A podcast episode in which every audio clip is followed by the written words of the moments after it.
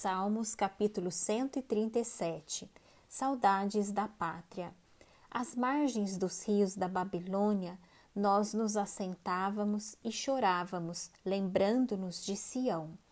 Nos salgueiros que lá havia, pendurávamos as nossas harpas, pois aqueles que nos levaram cativos nos pediam canções, e os nossos opressores que fôssemos alegres, dizendo: entoai-nos algum dos cânticos de Sião.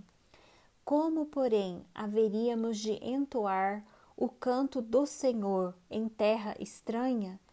Se eu de ti me esquecer, ó Jerusalém, que se resseque a minha mão direita.